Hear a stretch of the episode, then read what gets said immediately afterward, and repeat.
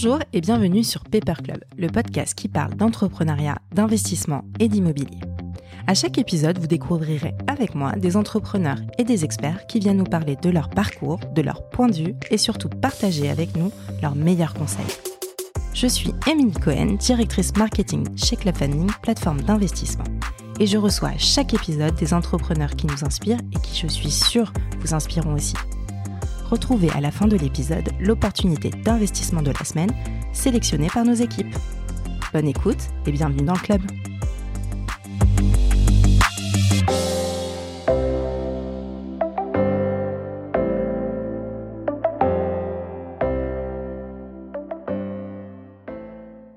Bonjour à tous, aujourd'hui je vous propose un nouvel épisode hors série de Paper Club.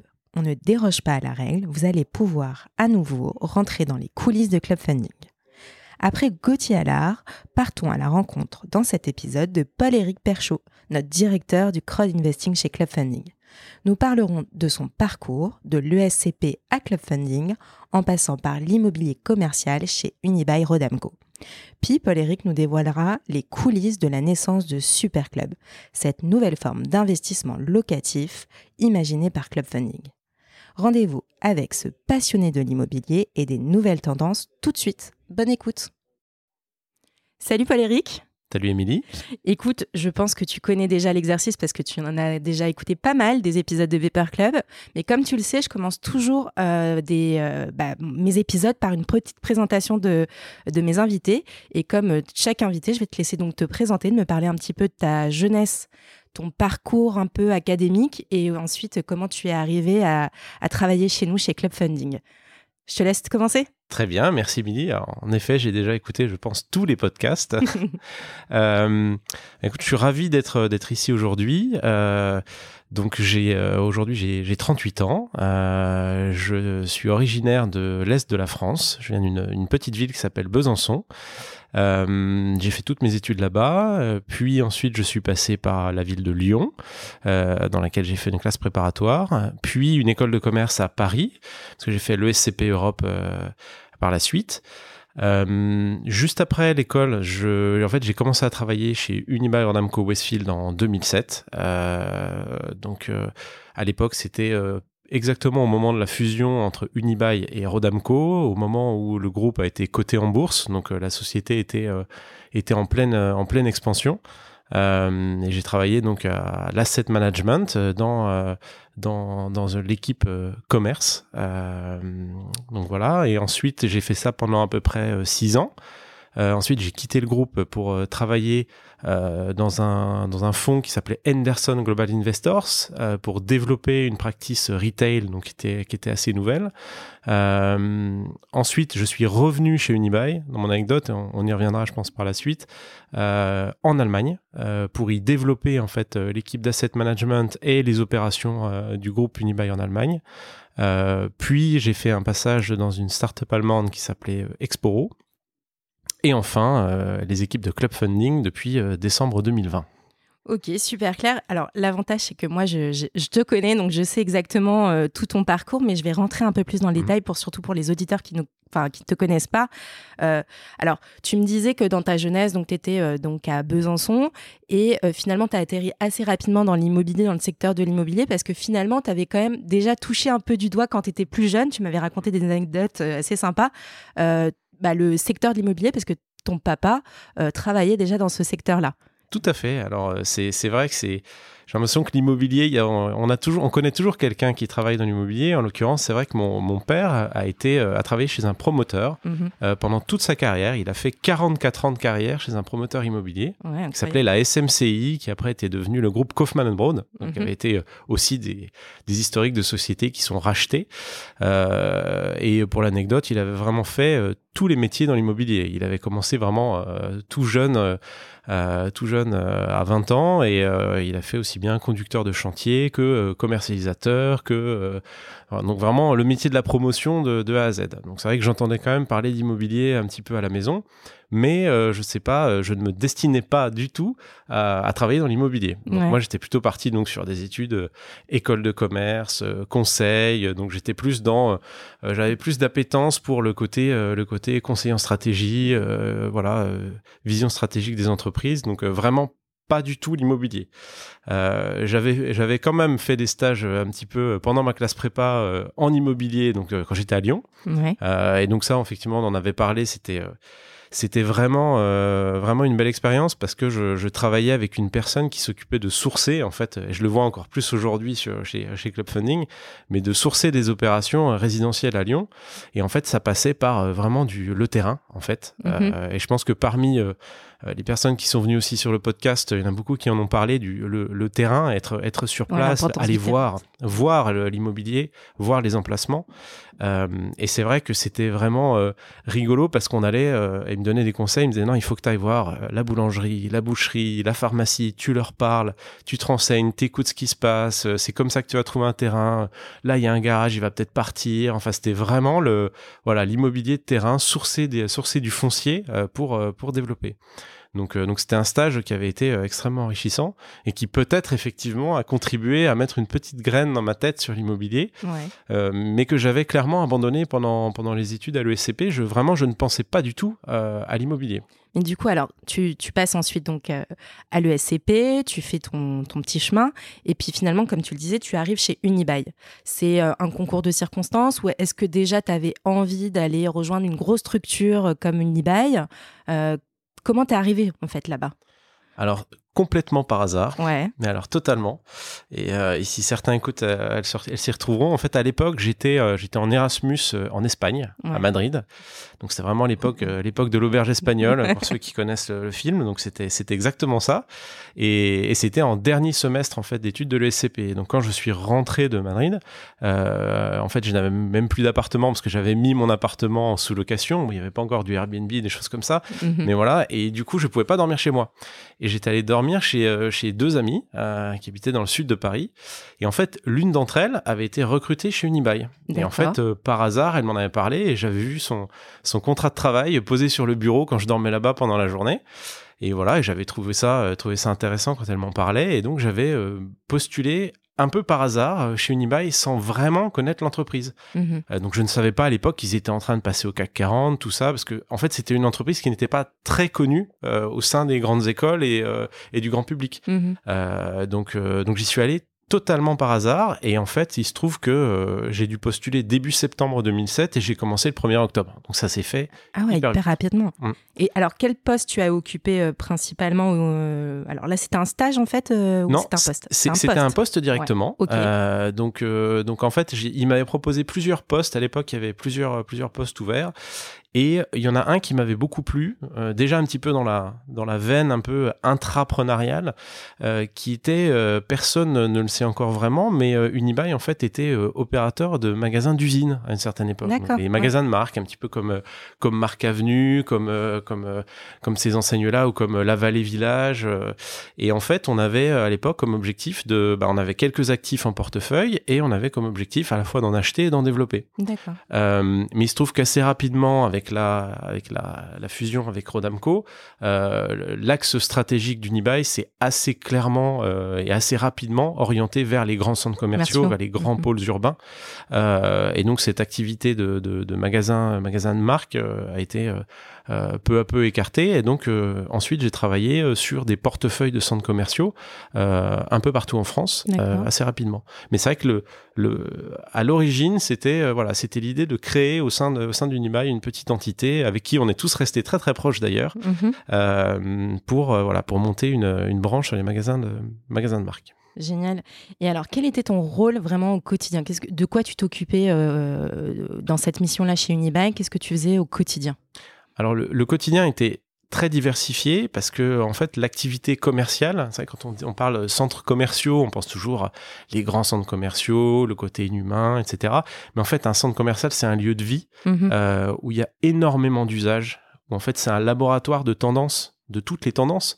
Entre les marques, entre j'ai vu en 2007 c'était le, tout début du online, donc j'ai vu vraiment le online arriver dans, dans les centres commerciaux, comment on s'y adapte.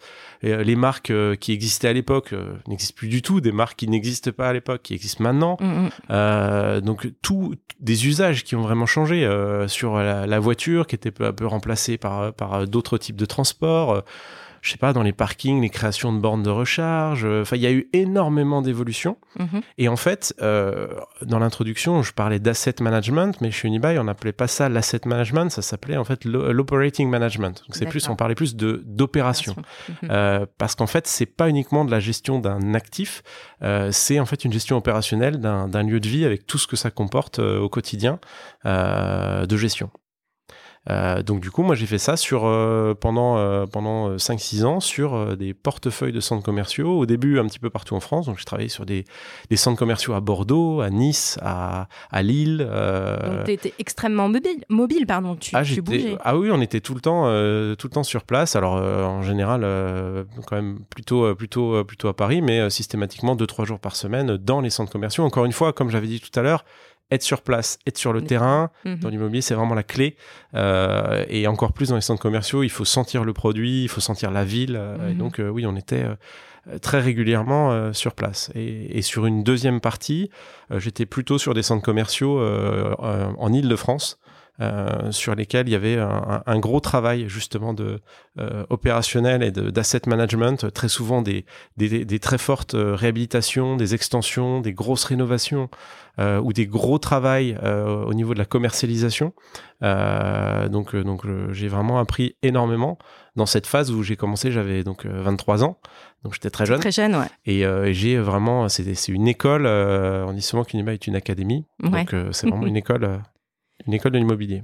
Et est-ce que tu te souviens d'une anecdote un jour tu, sur un, projet, euh, euh, enfin un projet dont tu te souviendras parce qu'il s'est passé quelque chose, tu justement, il s'est, alors ça peut être bon ou mauvais, et puis du coup c'est resté dans ta mémoire et aujourd'hui tu, tu, te dis que c'était une, bonne, enfin comment dire, un, moment où aujourd'hui tu t'en resserres et tu dis ok j'avais fait comme ça, c'était pas le bon moment, donc maintenant je fais autrement et en fait c'est un, un apprentissage que tu as fait. Est-ce qu'il y a une anecdote comme ça ou? Alors c'est rigolo parce que j'ai l'impression que les anecdotes, on se souvient souvent des moments euh, difficiles et que souvent c'est dans les moments difficiles ou même sur des relations difficiles où on se crée des fois des relations d'amitié pour la vie, où ça, ça a mal commencé et en fait on garde des contacts très longtemps.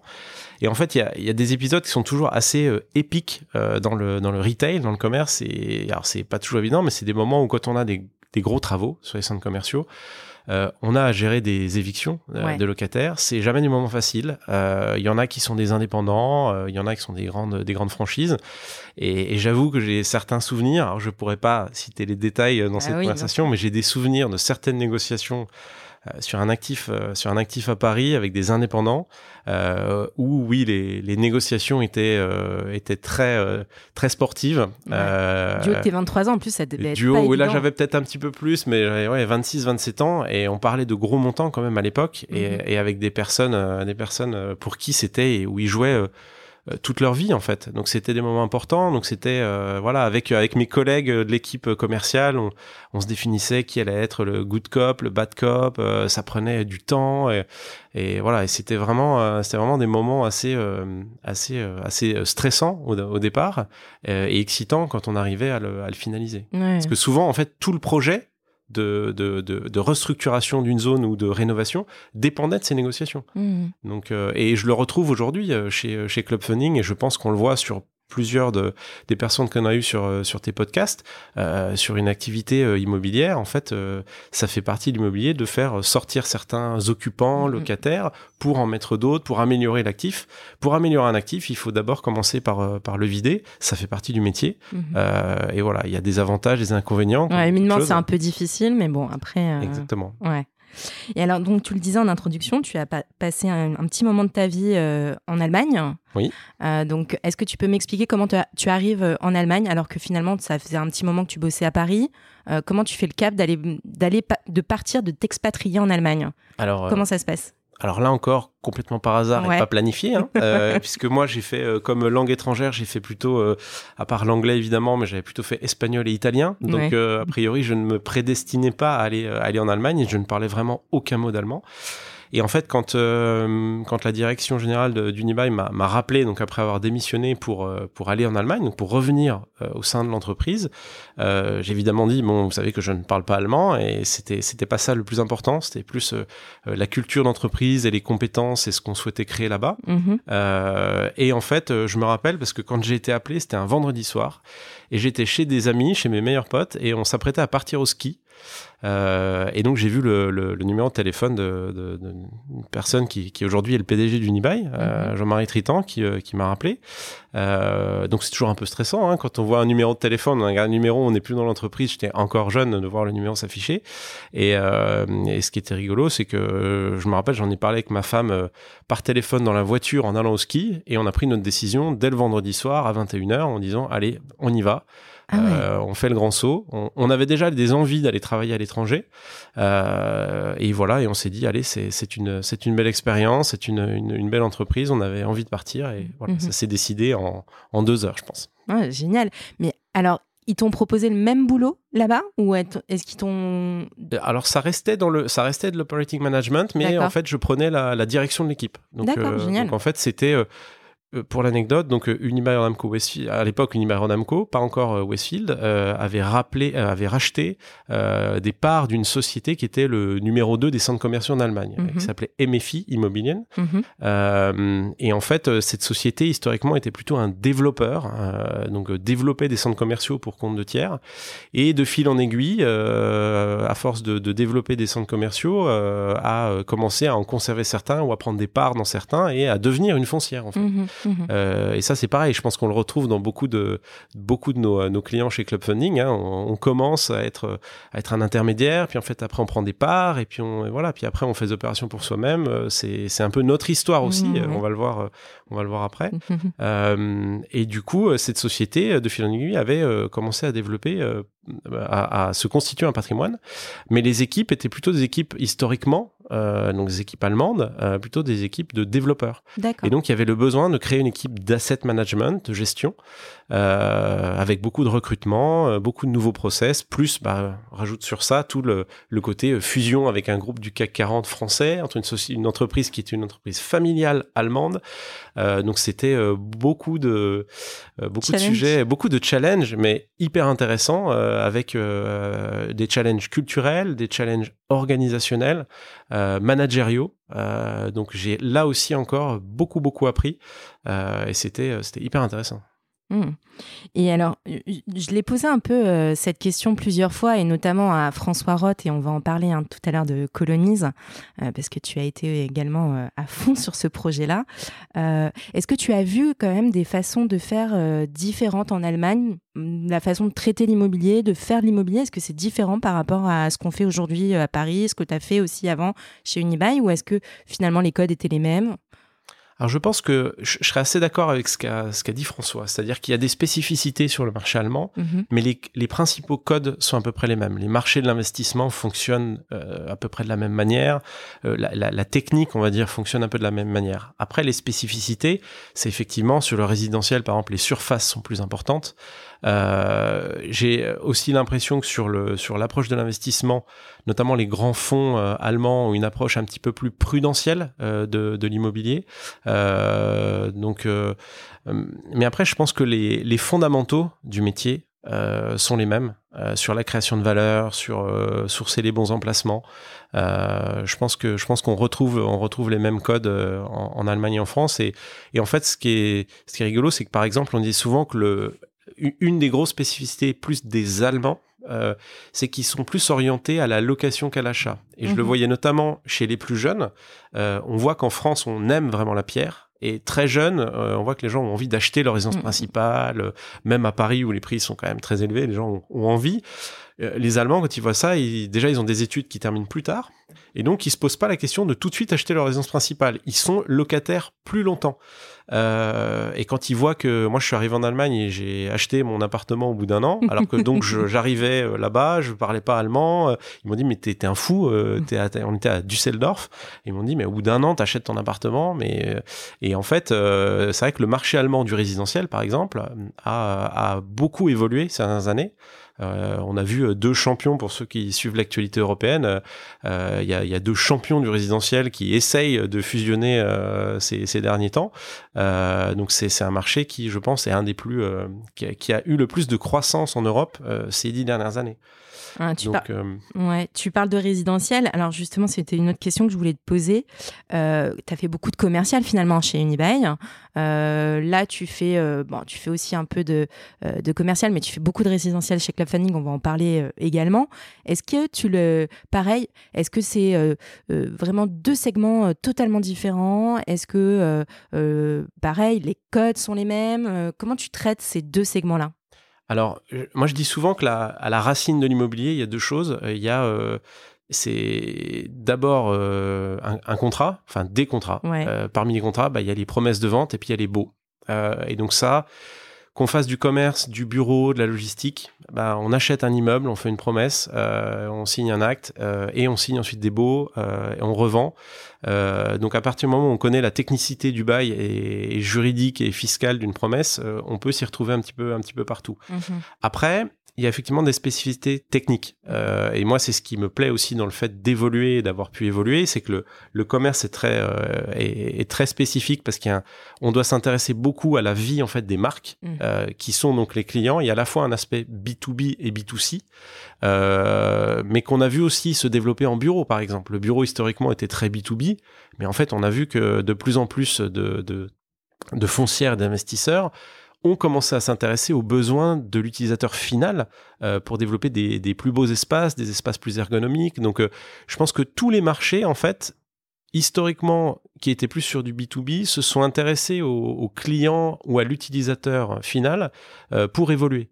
Euh, et donc ces tendances-là, elles sont spécifiques à chaque secteur. Les, envies, les besoins des utilisateurs de bureaux sont pas ceux du commerce et sont pas ceux de la logistique. Donc là, en ça, il y a un besoin d'apprentissage. Donc euh, quand on parle de résidentiel, c'est la même chose.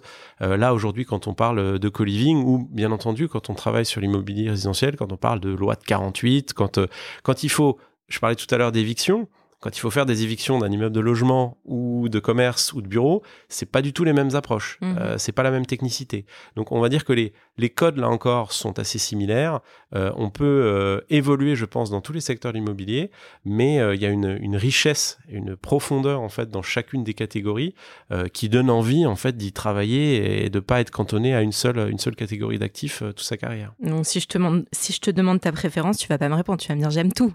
Alors je, évidemment, je dirais je dirais j'aime tout, mais j'avoue que comme j'ai eu quand même une prédisposition à aller dans le, dans le commerce, j'avoue que j'ai une petite sensibilité pour le commerce. J'ai euh, ce qui est peut-être moins courant pour un homme, mais j'ai voilà, j'ai appris à aimer le shopping. Euh, donc moi, j'aime bien faire du shopping, même quand j'en fais avec avec ma femme, c'est plutôt même moi qui vais lui conseiller du shopping. donc en fait, on est obligé. Quand on a fait une carrière chez Unibail, on est obligé à un moment donné d'aimer le shopping, d'aimer le commerce, euh, parce que ça, d'aimer les commerçants, euh, ça passe par ça. Euh, et donc donc j'avoue que le, le, commerce, en fait, ça ça touche à tellement de dimensions de la société. parce qu'en fait, on parle vraiment à des, à, à des, à des gens au, au, bout de la chaîne et aussi à des marques qui elles-mêmes ont besoin de savoir comment euh, comment pense et comment consomme la, la population. Ça touche au transport. Euh, comment je me rends euh, dans un centre commercial?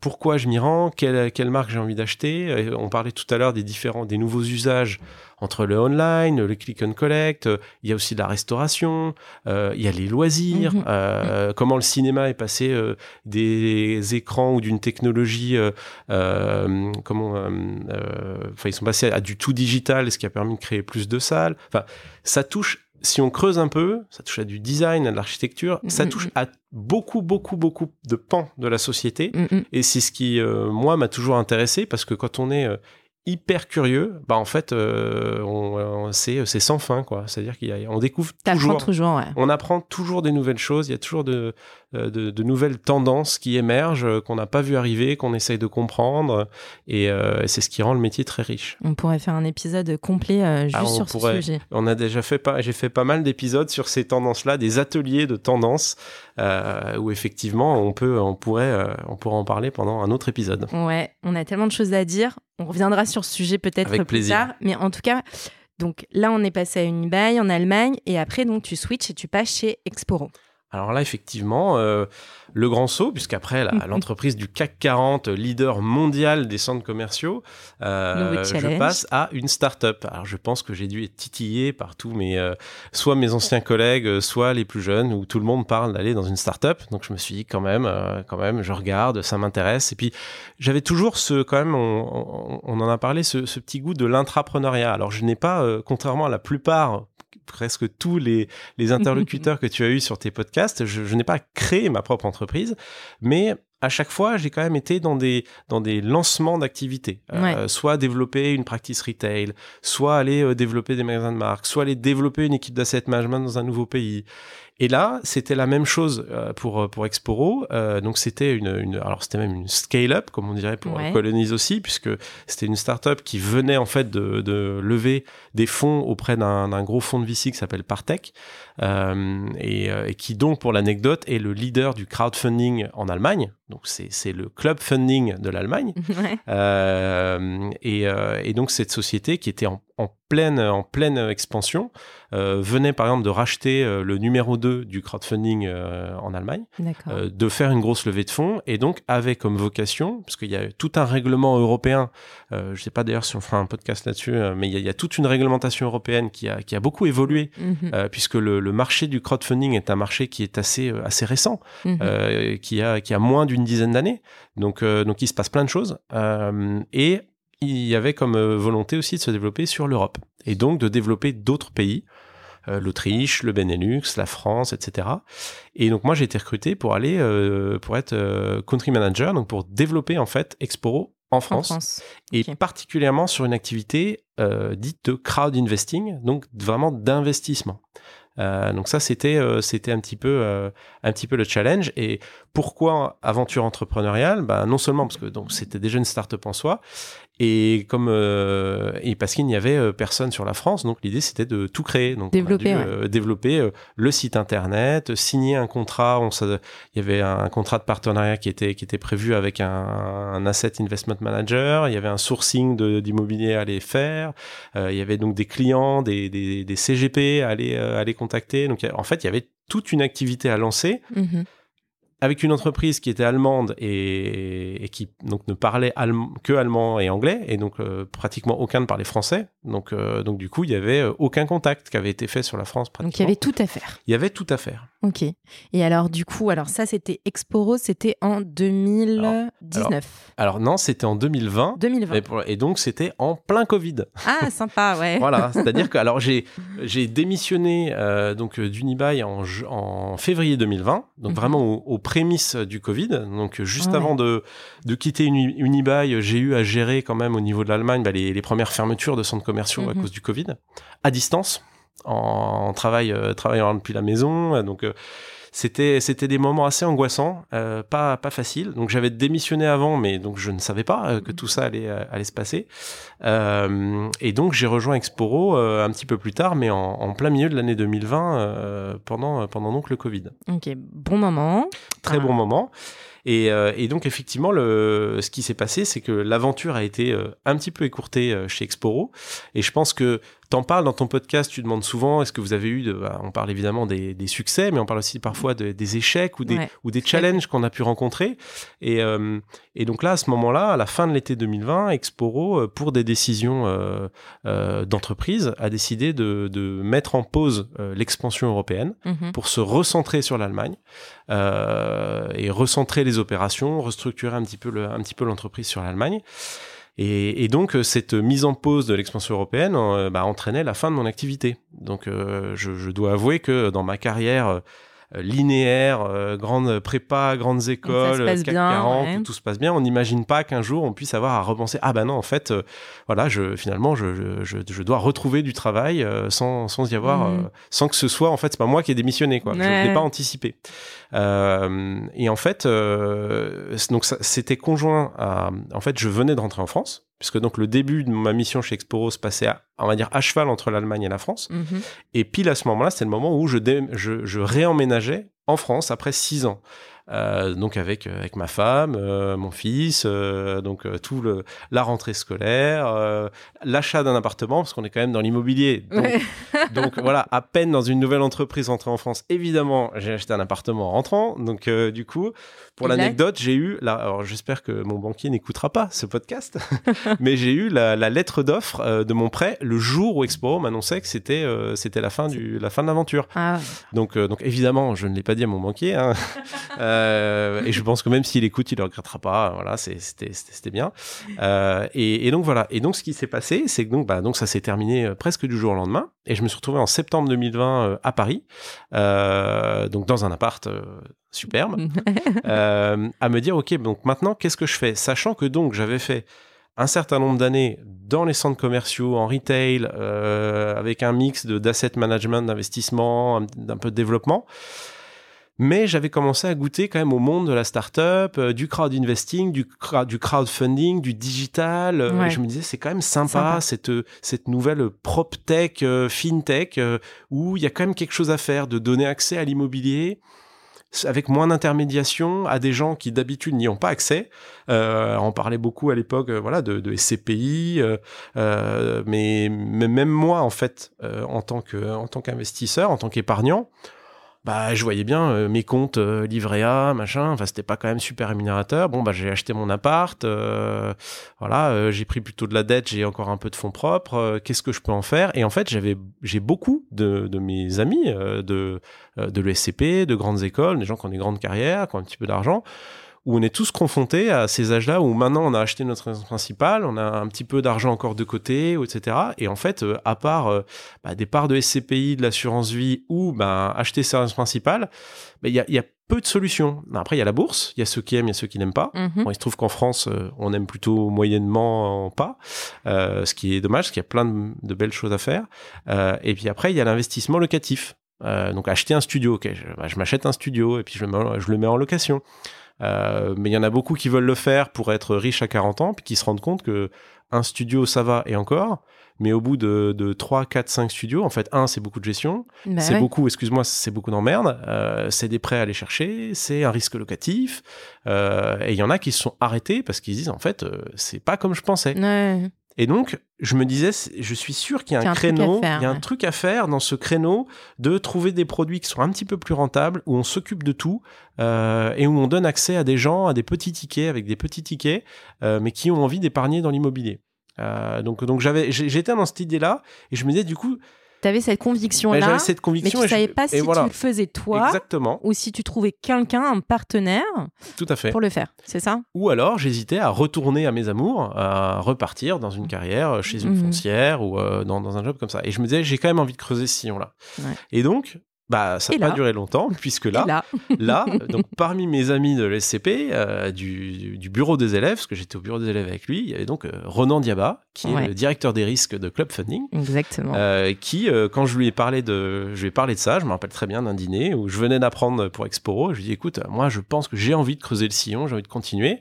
Il me dit, bah, pourquoi tu rencontres pas David David et David? Ouais. Et je dis, bah, oui, pourquoi pas. Et je pense qu'une semaine après, j'ai donc rencontré David, David, et David Perronin, et Gauthier. David Anouchi. Après, j'ai rencontré voilà toutes les équipes de Club les Funding et, euh, et je, je crois que euh, voilà, on a j'ai eu j'ai eu une offre, euh, je pense quasiment dans la semaine et euh, j'ai signé j'ai signé dans les dans les jours qui ont suivi. On avait les mêmes convictions et en Les mêmes plus ça a matché. Donc super. Et donc c'est comme ça que tu arrives en 2021. Oui, ça paraît très long ça, mais finalement tout ça s'est passé en quelques mois. C'est ça. Euh, on est toujours en 2020. Euh, on est en septembre 2020. Septembre 2020. Ah septembre ouais. 2020 et j'ai commencé euh, bah, euh, 1er décembre 2020. Ok, ça passe si vite. Ça, ça passe très vite. Et donc là, tu commences chez Club Funding. Je commence chez Club Funding, donc euh, en qualité de, directeur du crowd investing, dont on en parlait, euh, puisque c'est vraiment cette tendance qu'il s'agit de creuser.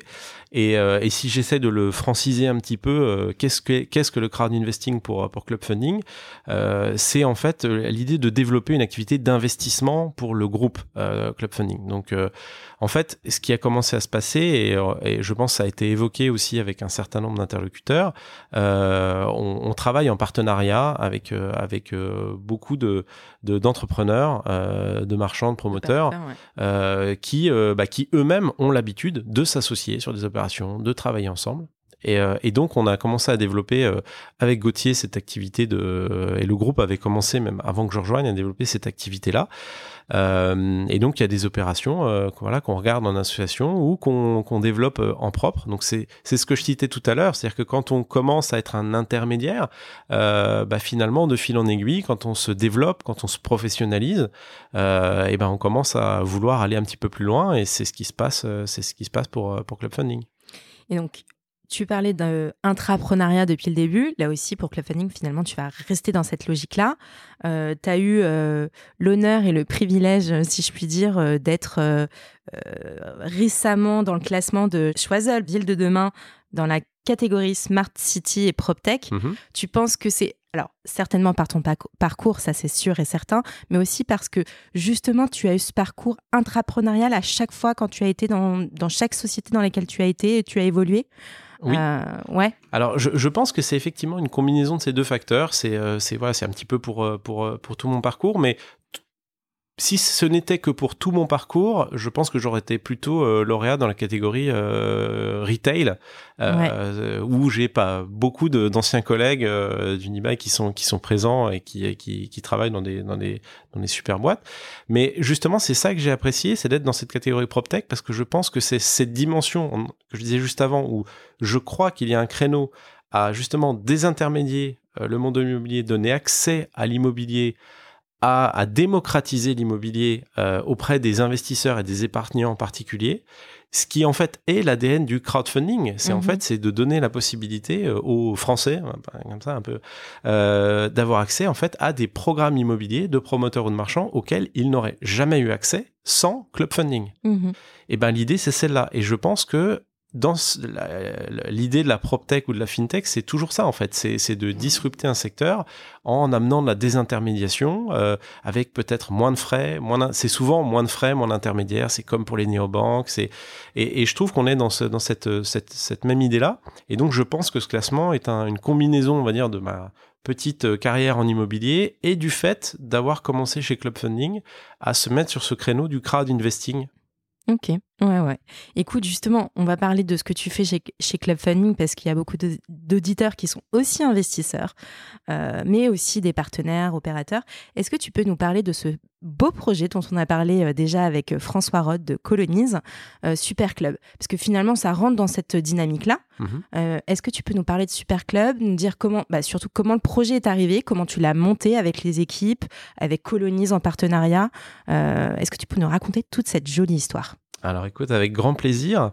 Euh, donc, euh, donc effectivement, on s'est on se, on s'est rencontré avec euh, avec François et avec il y avait un directeur du développement de, de Colonies qui s'appelait Com François. Donc, toujours une histoire de François chez chez Colonies.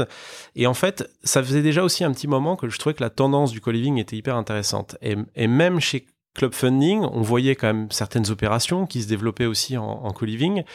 Et à chaque fois qu'on voyait un immeuble résidentiel, euh, on se disait, tiens, est-ce qu'on pourrait y mettre du co-living euh, Est-ce qu'on pourrait travailler avec Colonize? Donc ça faisait déjà avant le, partenariat avec Super Club.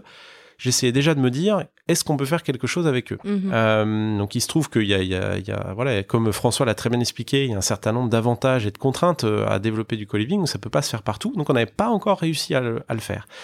Et en fait, c'est Colonis qui est venu nous voir euh, avec le produit donc Super Coloc que, que François a expliqué, euh, où ils se sont dit voilà, euh, après le créneau des, des résidences, euh, des grandes résidences et des maisons, euh, il y a un créneau sur la colocation, voilà, améliorer l'habitat partagé des, des colocataires avec dans l'idée de démocratiser là aussi. Donc on en revient à ce que je disais sur la démocratisation.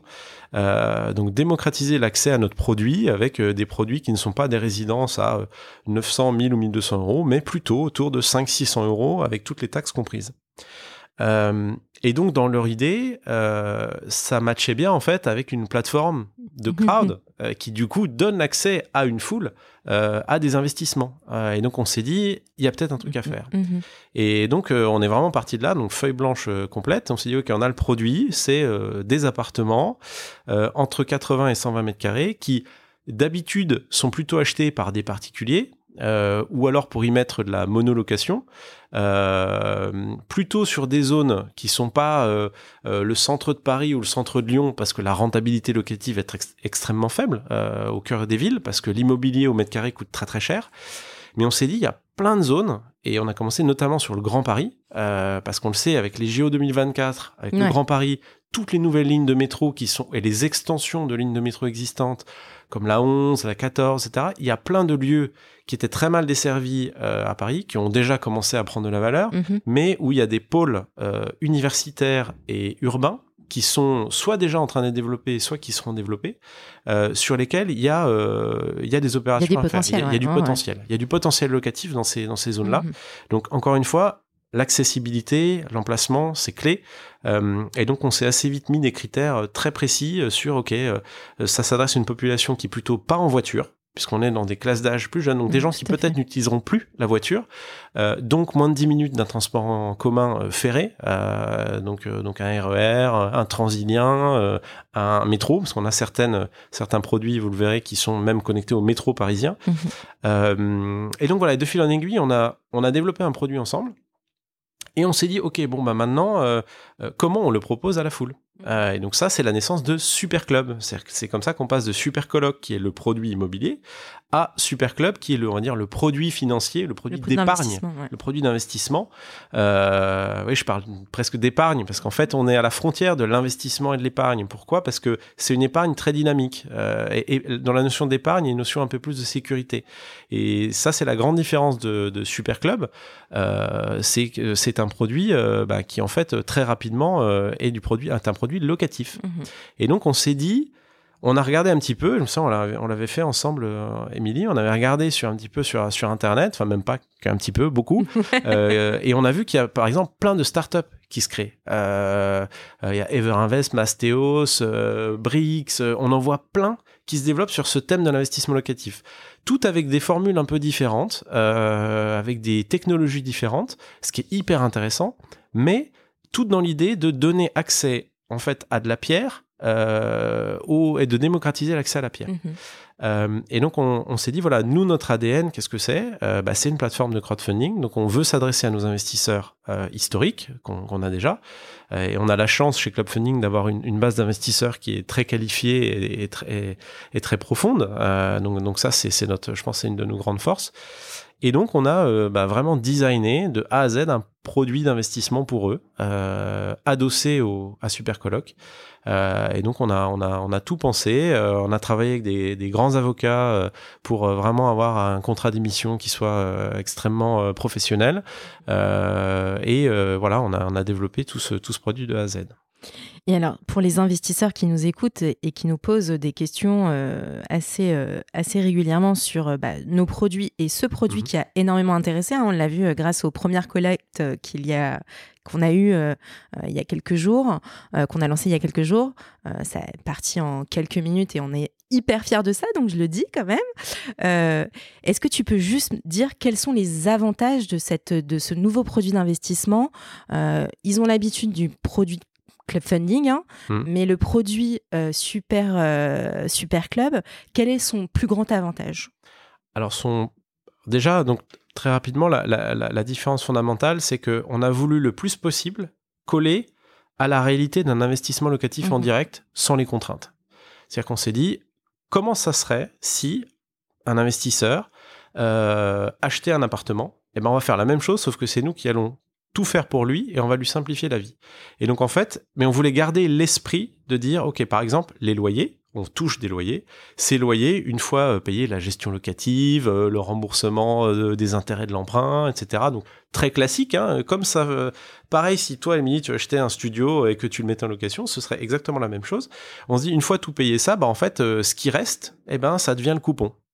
Et en fait, euh, donc la rentabilité nette de l'actif, euh, donc qui est donc qui vient donc des loyers nets, nous donne une rentabilité. Et à partir de cette rentabilité, on s'est dit, euh, on va adosser les coupons sur cette rentabilité. Mhm. Donc on a on a rajouté en fait un pourcentage sur cette rentabilité pour aussi faire bénéficier de l'effet de levier aux investisseurs. Alors comment ça fonctionne?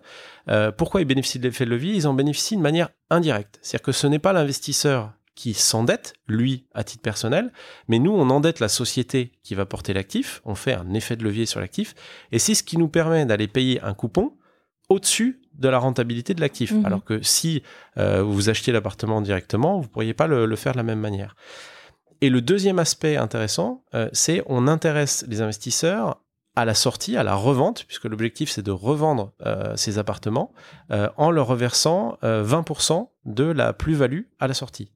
Euh, et donc cette combinaison d'un coupon, euh, on va dire, boosté et d'une prime euh, de remboursement adossée à la plus-value à la sortie donne un taux de rendement interne global à votre investissement qui va se situer quasi toujours entre 8 et 9 donc, donc du coup, ça en fait un produit extrêmement intéressant dans le, panorama de l'investissement et de l'épargne en France, puisque comme on l'a dit, les appartements qu'on achète sont en l'état, on les rénove intégralement. En général, on vient recréer une salle de bain en plus quand euh, il n'y en a qu'une parce qu'on part, on a dans, les cahiers des charges dont François a parlé, il y a par exemple deux salles de bain euh, minimum pour, euh, pour, pour deux chambres. Donc voilà, on fait des travaux, on le redécore, on met un mobilier qui est au, goût et aux besoins des, colocataires étudiants et jeunes actifs. mais ça, ça prend deux, trois mois. Il n'y a pas de risque administratif. Il n'y a pas de permis de construire, il n'y a mm, pas d'accord mm, en copro, rien du tout. Donc les travaux sont à notre main. Donc il y, en aura pour euh, maximum, parfois ce sera un mois, parfois ce sera deux mois de, travaux. Et à partir du deuxième mois, Colonise euh, s'occupe donc de, la location. Euh, et on voit sur les premières colocations qui existent déjà, c'est rempli en quelques heures. C'est la même chose sur les résidences de co-living.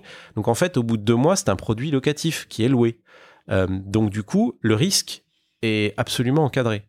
Euh, donc je pense que c'est la grande différence de ce, de ce produit-là par rapport au, au crowdfunding classique qu'on retrouve sur les autres plateformes, c'est qu'en fait c'est un produit qui a la forme d'un crowdfunding, mais qui est adossé à du locatif, euh, pour une rentabilité qui est quand même très élevée. Mhm. Euh, donc voilà, donc on pense que ça permet de faire bénéficier aux investisseurs du, du, du maximum de la rentabilité d'un investissement locatif sans les contraintes.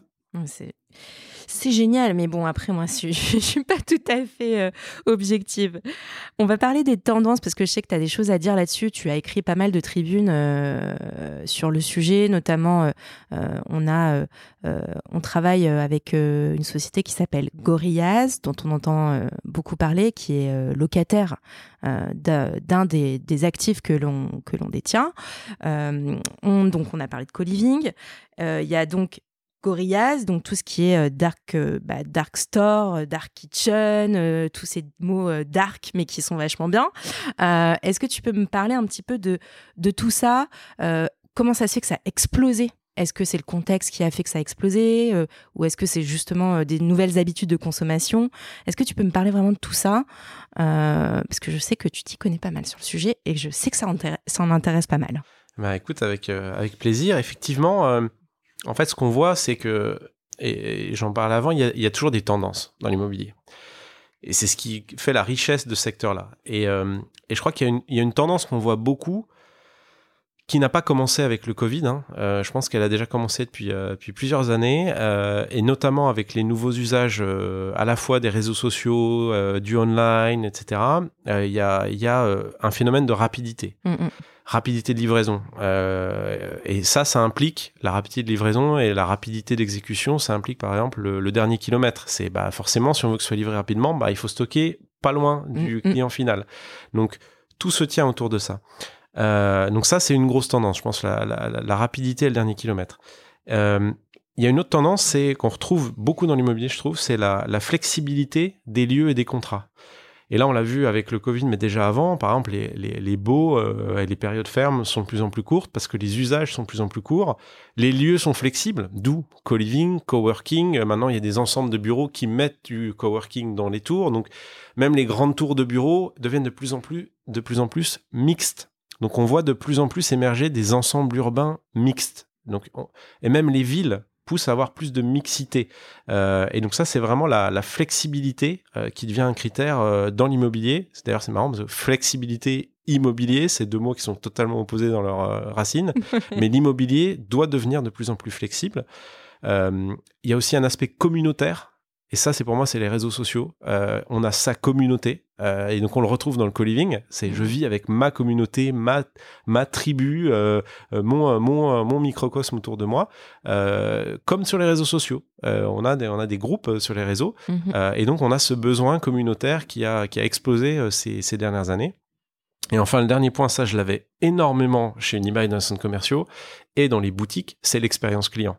C'est-à-dire que on est dans une économie euh, où l'expérience euh, va primer sur euh, même sur l'acte d'achat. Mhm. Donc, on est on est vraiment, on vient vivre quelque chose. Donc, les lieux doivent être plus beaux. Donc, j'y pense sur le co-living. On- Quand on rénove les appartements, on colonise, rénove des appartements, c'est des beaux lieux. C'est beau, il y a du design.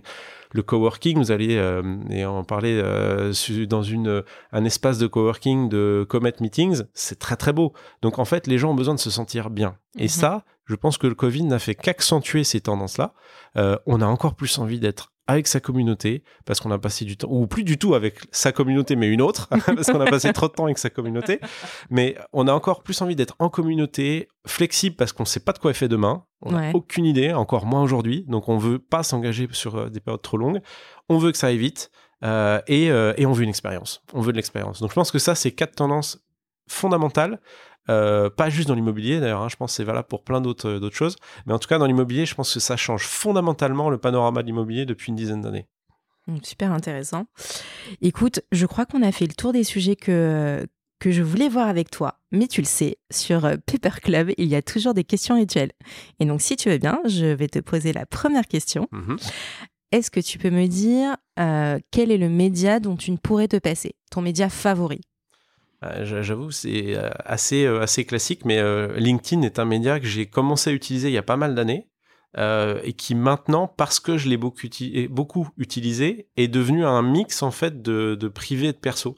Parce qu'en Ouais. fait, euh, bah, comme il y a quand même de l'algorithme derrière, oui, c'est d'abord un réseau professionnel, certes, mais en fait, ça couvre les sujets qui m'intéressent. Mhm. Donc, euh, je fais pas une séparation totale entre ma vie euh, privée et euh, ma vie euh, professionnelle et personnelle. Donc, évidemment, comme je le disais, je suis passionné euh, d'immobilier, de shopping et de tendances, etc. Donc, plus je peux me nourrir euh, d'articles euh, et de points de vue euh, de professionnels euh, sur sur toutes ces choses-là, euh, plus je plus j'apprécie. Et en fait, je trouve que LinkedIn, c'est du coup très précis. C'est que des contenus de, qui sont postés par des gens qui savent de quoi ils parlent et que je trouve euh, parfois plus pertinent que ce que je peux lire dans, dans, la, Dans la presse. dans la presse. Mhm. Euh, donc, je trouve ça très, voilà, très ciblé. Et comme j'ai du coup travaillé euh, sur ce réseau social depuis longtemps, bah, du coup, je, je, je n'ai pas que un seul type de contenu, j'ai beaucoup de contenu et accès à beaucoup de gens hyper facilement. Donc, euh, moi, je trouve que c'est, c'est un réseau qui marche Ça te permet de faire de la veille, euh, même au quotidien, ça t'aide. quoi. Exactement. Super. Et alors, deuxième question, euh, est-ce qu'il y a une personne qui t'inspire au quotidien? Un entrepreneur ou une personne, un proche euh, Alors, euh, oui, il s'appelait Bernard Bourdel. Bernard Bourdel. Euh, c'est une personne alors que personne ne connaît puisque c'est pas du tout une personne euh, voilà célèbre. C'était euh, mon parrain euh, en école. C'est-à-dire qu'en fait, quand on rentre à l'ESCP, il y a un système de parrainage. Ouais. Et en fait, euh, j'ai eu la chance de, de tomber sur un parrain qui était qui était exceptionnel. euh, C'est des qui- anciens élèves. c'est des anciens élèves euh, de l'école, euh, mais c'était une personne qui voilà qui était déjà euh, déjà à la retraite, qui a fait une grande carrière dans l'industrie pharmaceutique, plutôt à l'international, euh, dans une période d'âge d'or de l'industrie pharmaceutique, puisqu'il y a eu des fusions, je sais pas combien de fusions, acquisitions Mhm. il a fait dans sa carrière, mais c'était c'était fou. Et surtout, euh, sur la fin de euh, sa retraite, il était passé, il était devenu membre de l'ONU et ambassadeur itinérant au comité aux réfugiés, puis au Conseil économique et social. Et en fait, on avait une relation euh, extrêmement fusionnelle euh, ensemble. à une période où donc j'étais à l'ESCP, donc j'avais euh, j'avais 20 ans. Euh, moi, j'arrivais de province, de Besançon, euh, donc j'avais euh, voilà, j'avais peu d'expérience par rapport à ça, et moi j'avais des étoiles dans les yeux avec cette personne qui lui était à l'ONU, euh, avait été un grand cadre dirigeant de chez Sanofi, chez des boîtes comme ça, euh, et qui avait ex- extrêmement d'expérience à l'international et à la diplomatie. Ouais. Et en fait, il m'a donné énormément de conseils sur la diplomatie. Sur, par exemple, on quitte pas une salle de réunion sur un désaccord. En fait, tu te mets d'accord sur tes désaccords, par exemple. C'est Ouais. des petites choses qui m'ont inspiré et je m'en rappelle encore aujourd'hui. Ouais. S'il me dit, OK, si on n'a vraiment pas d'accord, on s'est vraiment, il y a eu un gros conflit, à la fin de la réunion, on quitte pas la salle sans s'être au moins dit, OK, on n'est pas d'accord sur quoi Ah bah, On n'est pas d'accord sur ça. OK, mais au moins c'est clair, on sait sur quoi. Et on se revoit après. Donc, plein de petits tips comme ça qu'il a sorti aussi dans des situations euh, folles qu'il a eu dans des conflits, euh, parce qu'il a couvert des conflits au Darfour, euh, des choses comme ça, auprès, de, Mm. auprès du Haut Comité aux réfugiés. Euh, et donc, euh, voilà, plein de petites situations diplomatiques où, euh, où il faut savoir évoluer, où il m'a appris aussi au début, bah, voilà, on, on se comporte pas de la même chose avec des personnes en Afrique, en Corée, avec des Russes, avec des Chinois, avec des vraies anecdotes de vie qu'il avait eues. Et moi, à l'âge que j'avais à cette époque-là, ça m'a énormément formé et fait grandir. Des choses Et- qui résonnent encore Ah bah, aujourd'hui. des choses dont je me rappelle encore, euh, comme si c'était hier, elles sont encore euh, gravées dans ma mémoire. Incroyable. Dernière question. Quelle est la personne qu'on devrait inviter sur ce podcast? Alors, puisqu'on est dans les nouveaux usages, euh, on a parlé de co-living avec François. euh, si la saison 2 est, voilà, est placée sous le, feu des nouveaux usages, je pense que ce serait intéressant de parler à Victor Caro, euh, qui était aussi dans le classement Choiseul, je crois, qui est le fondateur de Comet Meetings. Euh, donc sur du sur du coworking, Euh, je pense que c'est voilà c'est une entreprise qui a aussi euh, eu des phases compliquées pendant le pendant le Covid, Mhm. qui a su se réinventer. On en a vu beaucoup, et je pense qu'aujourd'hui, ouais, je, je crois fondamentalement que le, le- dans l'évolution du bureau, parce que là, on a parlé d'évolution du résidentiel, on parle beaucoup des évolutions du métier de, de marchand, de promoteur. Euh, je pense que le, le- la partie bureau coworking est une, une part de l'immobilier qui serait intéressante de creuser. Eh bien, écoute, c'est noté. Merci beaucoup, Paléric. Merci à toi. Et puis, à tout de suite. Très bien. Ne partez pas tout de suite. Nos équipes ont sélectionné pour vous une opportunité d'investissement qui devrait vous plaire. Et on vous la présente sans plus tarder.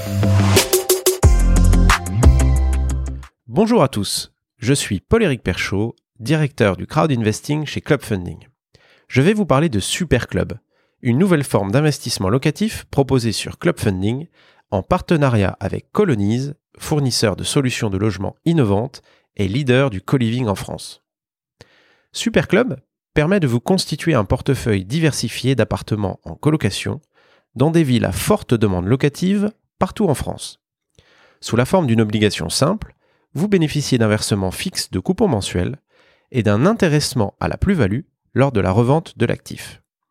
Le coupon est indexé sur la rentabilité nette de chaque appartement, augmenté de 1,5% grâce à l'effet de levier. L'intéressement sur la plus-value vous permettant de bénéficier d'une prime de remboursement en plus des coupons déjà perçus. Le ticket d'entrée est de 1000 euros, avec possibilité de récupérer votre capital en cas de besoin. Cet investissement dispose d'une fiscalité simple à la flat tax, non soumis au revenu foncier ou à l'IFI. Le sous-jacent est donc constitué d'appartements entre 80 et 120 mètres carrés qui pourront accueillir entre 3 et 6 colocataires. Chaque appartement est méticuleusement sélectionné par nos équipes et celles de Colonise et fait l'objet d'un réaménagement adapté aux goûts et aux besoins des étudiants et jeunes actifs. L'emplacement étant primordial, il se situe systématiquement à moins de 10 minutes à pied des transports en commun et proche des grands pôles universitaires et bassins d'emploi. La gestion locative, clé en main, est intégralement assurée par Colonise. Superclub vous permet donc de bénéficier des avantages de l'investissement locatif sans contrainte. Pour rappel, le rendement n'est pas garanti, les offres de financement participatif comportent des risques, notamment le risque de perte en capital et d'illiquidité. Rendez-vous chaque semaine sur clubfunding.fr pour découvrir les opportunités Superclub. Merci d'avoir écouté cet épisode de Paper Club réalisé en collaboration avec Cosa Vostra. Si vous avez apprécié ce podcast et vous souhaitez découvrir nos opportunités d'investissement, Je vous invite à vous abonner, à le partager, à le commenter ou même encore à le noter sur votre plateforme de podcast préférée. À très bientôt pour un nouvel épisode de Paper Club.